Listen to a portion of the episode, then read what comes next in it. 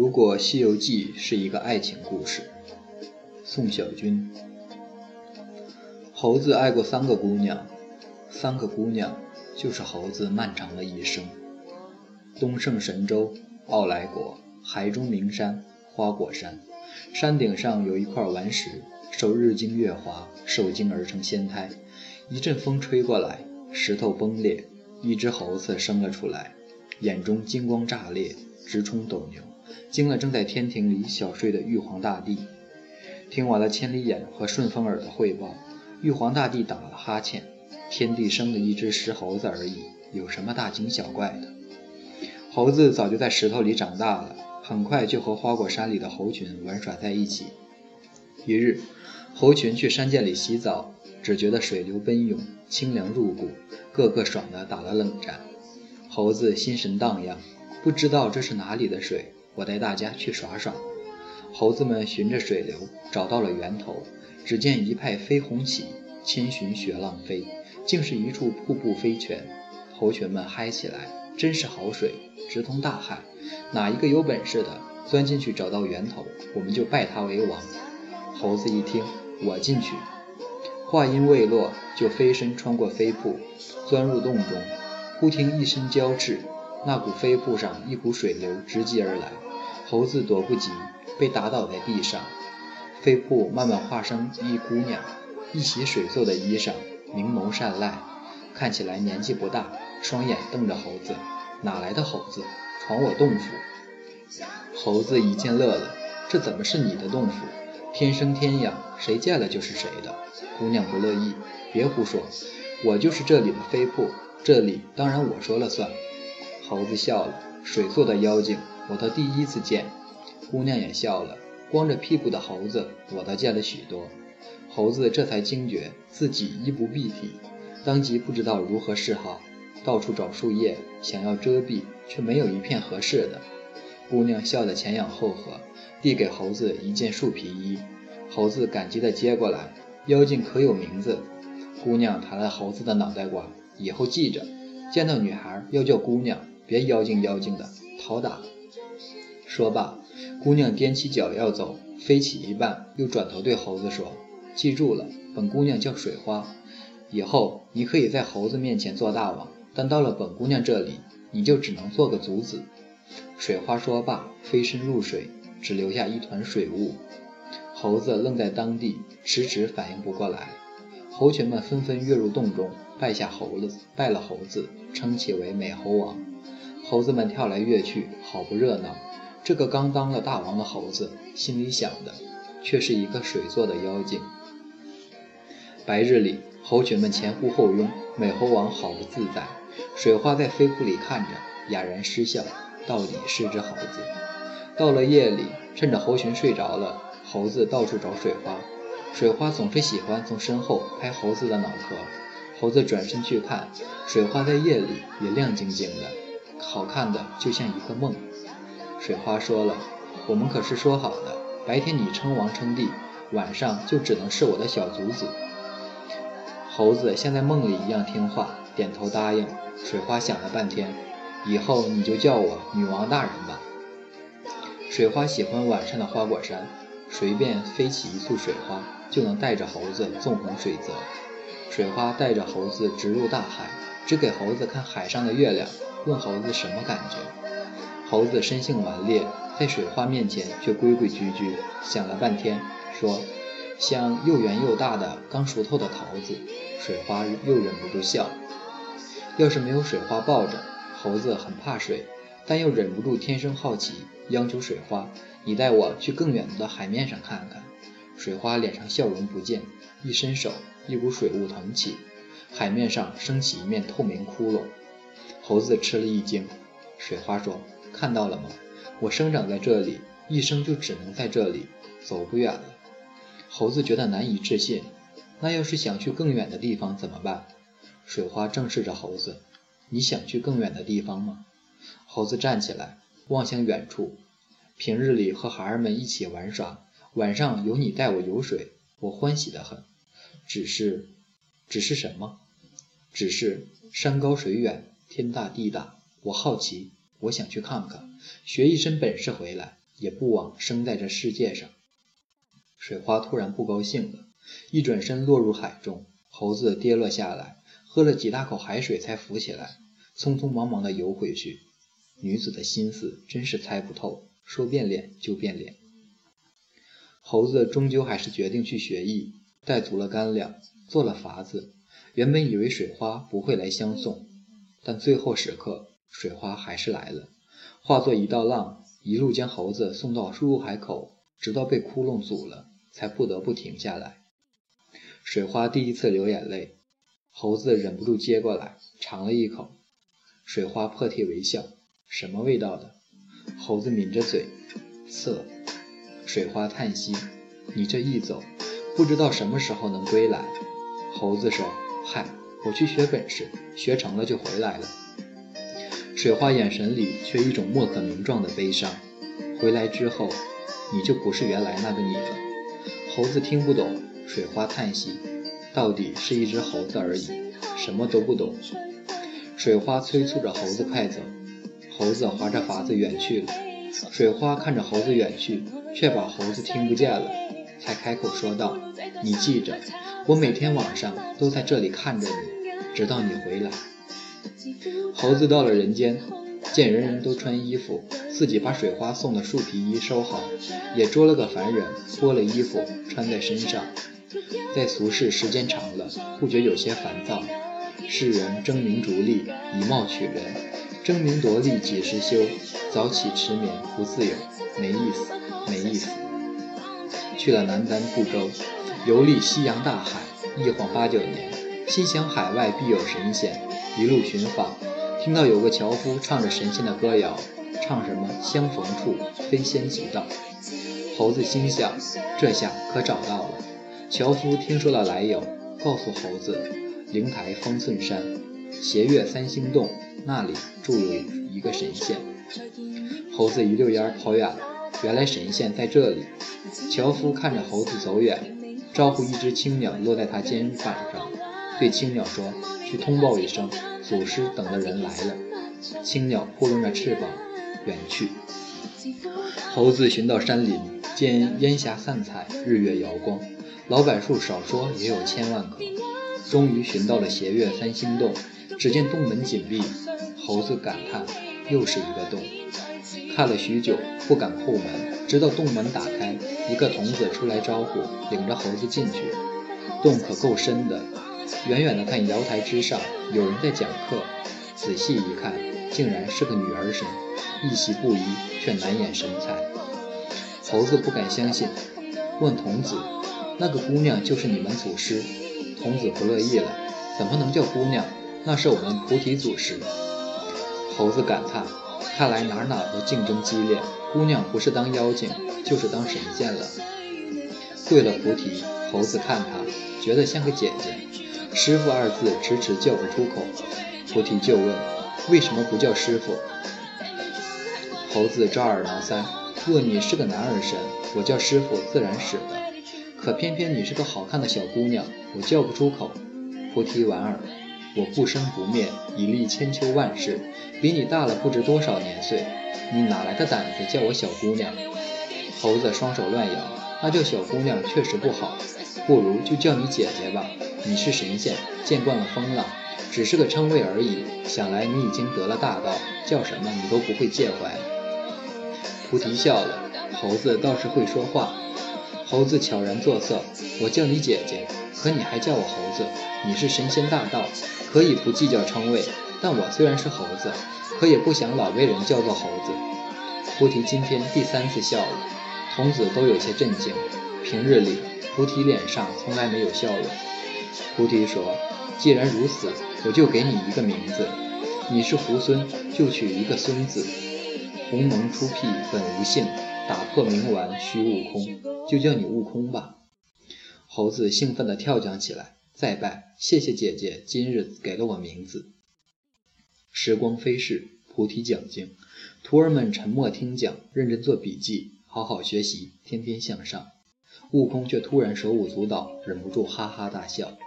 菩提一脸严厉：“你跳什么？笑什么？”悟空脸上还带着笑，手脚不停。姐姐长得好看。讲的又妙，我喜不自胜。菩提忍住笑，那你倒说说，我哪里讲的妙？悟空说，我吃了七次桃子，姐姐讲的我都能背，但没学到真本事，我不高兴。菩提又问，那你说说，你想学什么？悟空问，姐姐能教我什么？菩提道，儒释道、阴阳家、墨家、医家，看经念佛、占卜算卦，你想学哪一样？悟空问：“哪一样可以长生？”菩提沉默一晌：“你为何要得长生？”悟空脱口而出：“世间太好，我舍不得死。”菩提摇头：“到底是一只石猴子，哪知道长生之苦？”突然跃下高台，手持戒尺，在猴子头顶打了三下，转身离去。悟空看着菩提的背影，心念一动。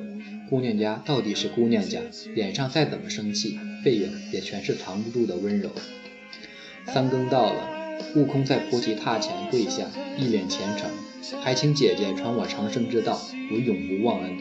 菩提没有起来，只是道：“你今有缘，我也欢喜，你来。”悟空掀起帘子，一跃而上。悟空一脚踏入了仙境，腾云驾雾，恍惚中，筋斗翻起来，十万八千里。变龙化凤，呼风唤雨，变化七十二般，瞬间学会了。悟空张牙舞爪，好不欢喜。菩提笑着看他，眼角却一滴眼泪流下。天光了，菩提告知悟空：“你该走了。”悟空不解：“我去哪里？”菩提道：“你从哪里来，就回哪里去。你我师父，你我师徒缘分到此，自此之后，你做什么我不管。”但不许再提我是你师傅。你若说出半个字来，我自会知道。无论你在哪里，我都会将你这只猴子剥皮挫骨，贬你神魂在九幽之外，教你万事不得翻身。菩提说的咬牙切齿，身子微微发抖。悟空被吓到了。姐姐，你说什么就是什么，我听你的便是了。菩提一摆手，你去吧。悟空依依不舍，腾了云。在云上俯瞰菩提，道了一声：“姐姐，那我去了。”菩提转过身，背对着悟空，不再言语。悟空含泪腾云而去。菩提转过身，对着已在十万十万八千里外的悟空，悠悠地说了一句：“让你得了长生，我不知道是帮了你，还是害了你。”离家二十载，悟空几个腾挪，到了花果山入海口，水花在等，见到悟空回来。弹了悟空的脑壳，你这猴子还知道回来？悟空笑得憨，我有名字了，我叫孙悟空。水花嗤之以鼻，什么孙悟空，在我这儿就是只臭猴子。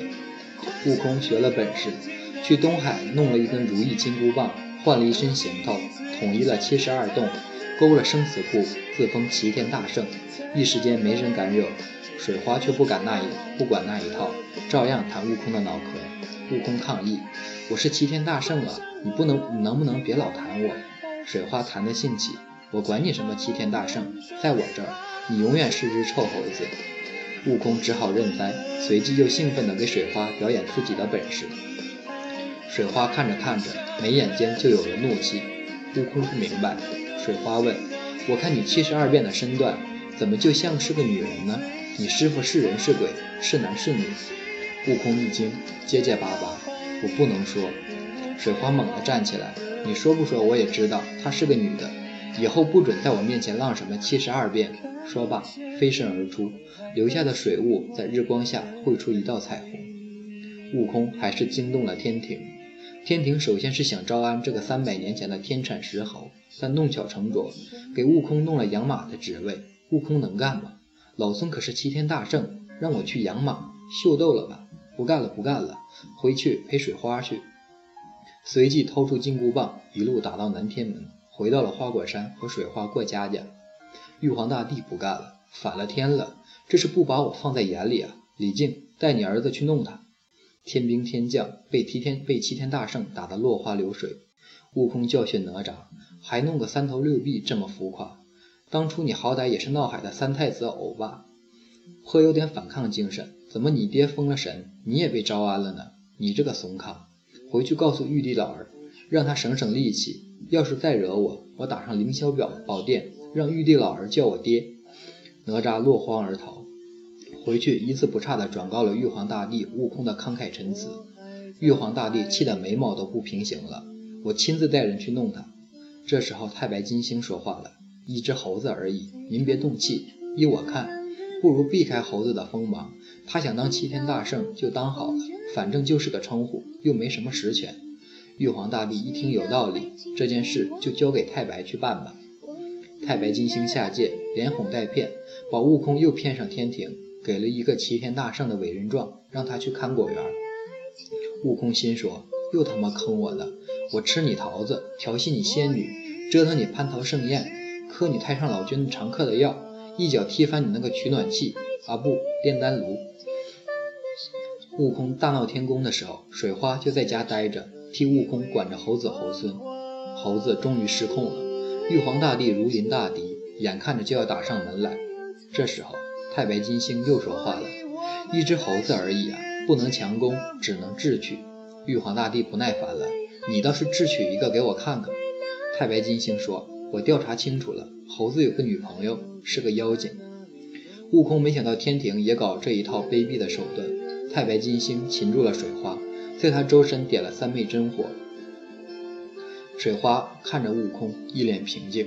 太上老君摆弄着自己的法杆法宝金刚钻、金刚镯，正告悟空：“大圣得罪了，但你要是不收了神通，束手就擒，老朽只好烧干你女朋友。”悟空看着水花，把金箍棒一丢：“好好好，你们厉害，我认栽了。来来来，冲我来，别碰我女人。你看，她白裙子都被你们这帮大老粗弄脏了。”水花忍不住笑出声来。在火光中，笑容尤其好看。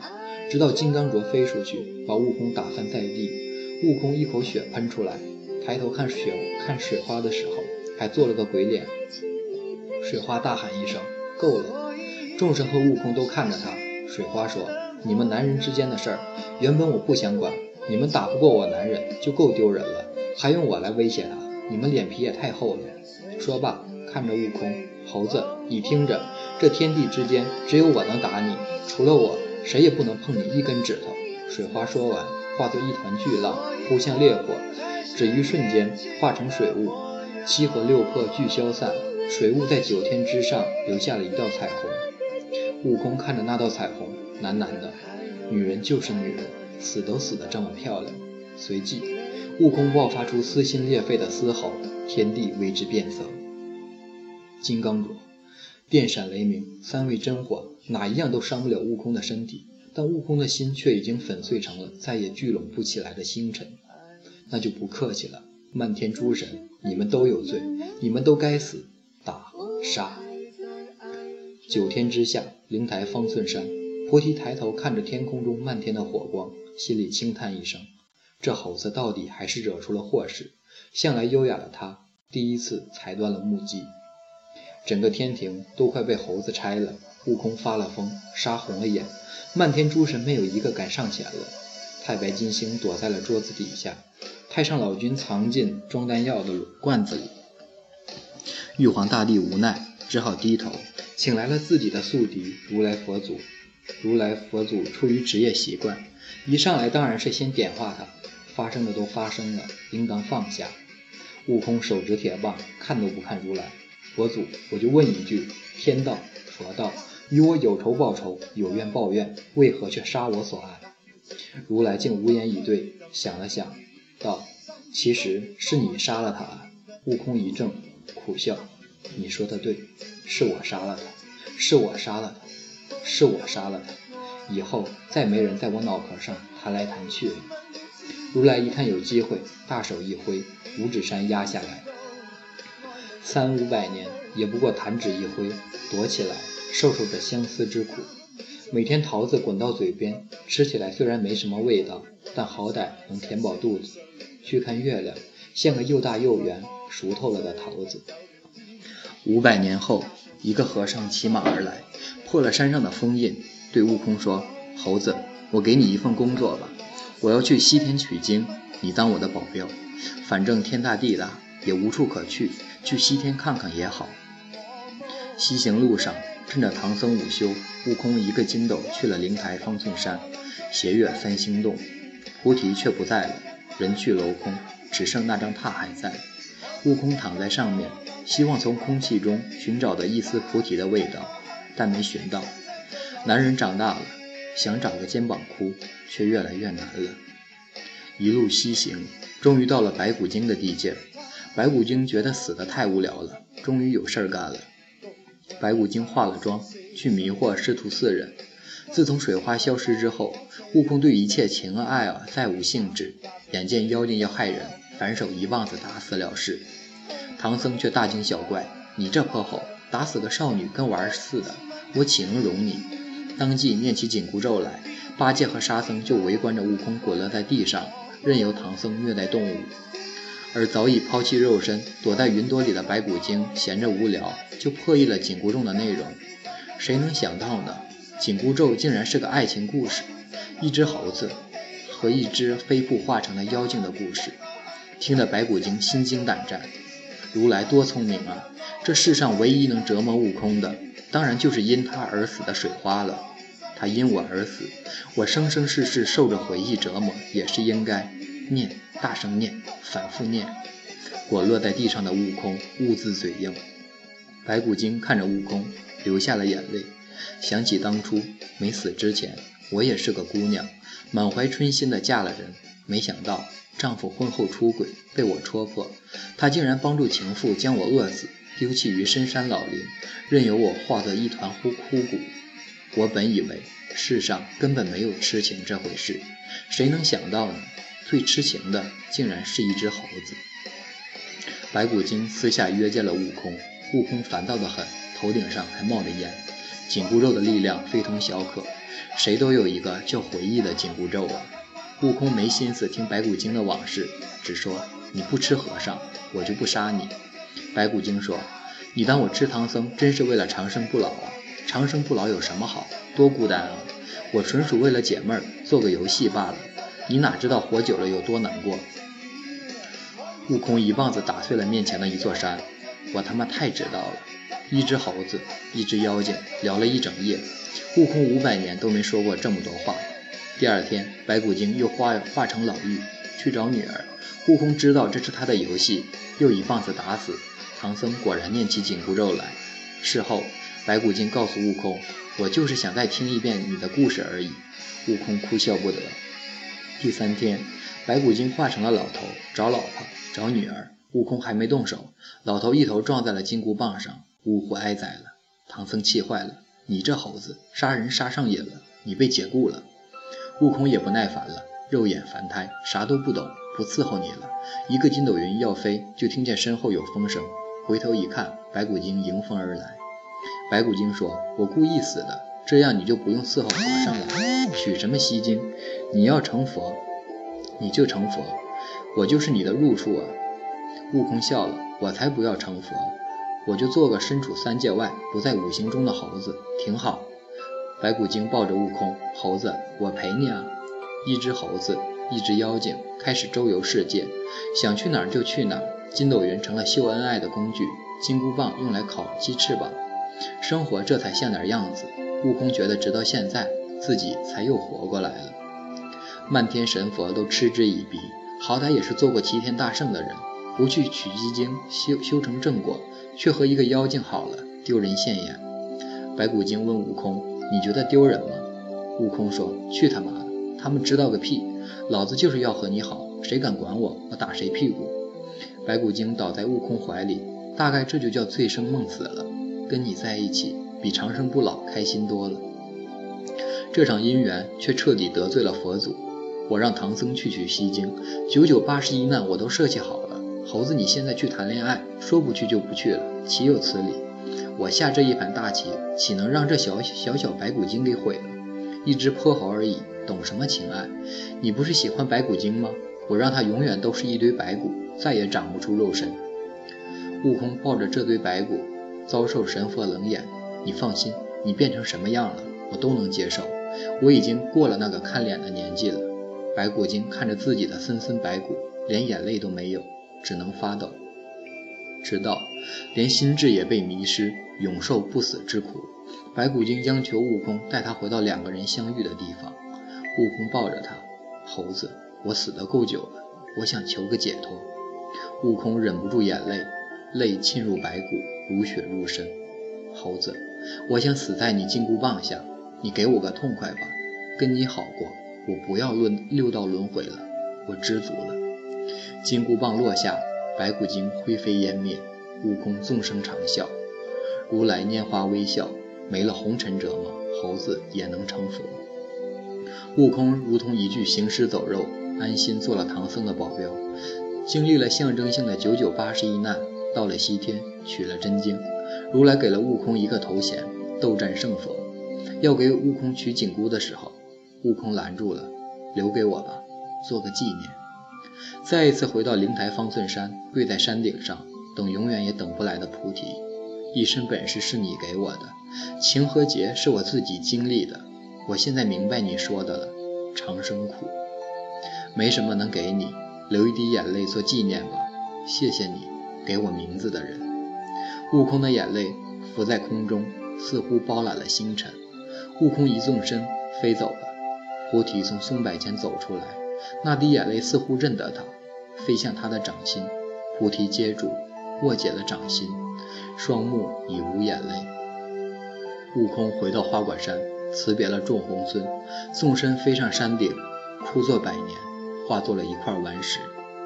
菩提修炼千秋万世，终于在悟空化归顽石的那天，练成了杀死自己的本事。无形剑气穿心而过，猴子还有来世。